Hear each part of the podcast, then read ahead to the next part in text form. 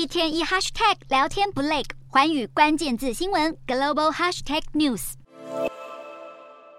美国财政部长耶伦六日抵达北京，展开为期四天的中国访问。美中双方对耶伦行程低调以对，只派出中国财政部国际经济关系司长杨英明以及美国驻中大使伯恩斯到场接机。根据华府官员的说法，耶伦本次访中预定会晤中国总理李强、副总理何立峰以及前总理刘鹤等高官。一方面聚焦开辟美中经济沟通管道，控管双边关系，但另一方面也会强调中国不公平竞争对美国利益的冲击，包括北京对美光科技。实施的禁令以及反间谍法对美企带来的挑战。尽管叶伦对外强调将借由这个机会表达美方不寻求与中国脱钩，但早在他出发前，美中科技战就已再度升级。美国先是限制人工智慧晶片出口中国，而中国也马上反击，对加折两种半导体原料下达出口禁令。此外，美国财政部官员坦言，叶伦访中难有重大突破。而中国媒体也不认为美方会因此停止对中国科技围堵，外界普遍认为，即便美国财政部长以及国务卿布林肯两位高官接连访中，但两国存在的意见分歧不会就此迎刃而解。